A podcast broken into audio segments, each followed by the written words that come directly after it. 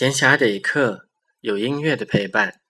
这里是荔枝 FM 四八一六八白谈的片刻，欢迎大家的收听。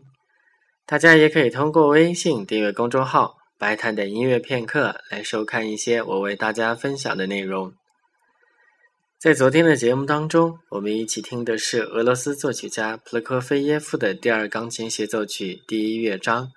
在今天的节目当中，我们将继续听第二和第三两个乐章。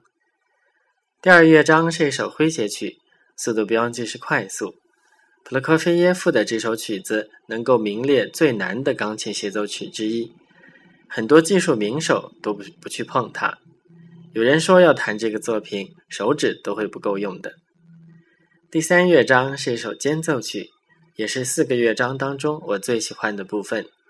这个乐章的节奏和旋律都显得特别的怪诞，充满着强烈的讽刺意味，就好像妖魔鬼怪跑出来狂欢，又像是处在梦境之中，有种种不可思议的景象。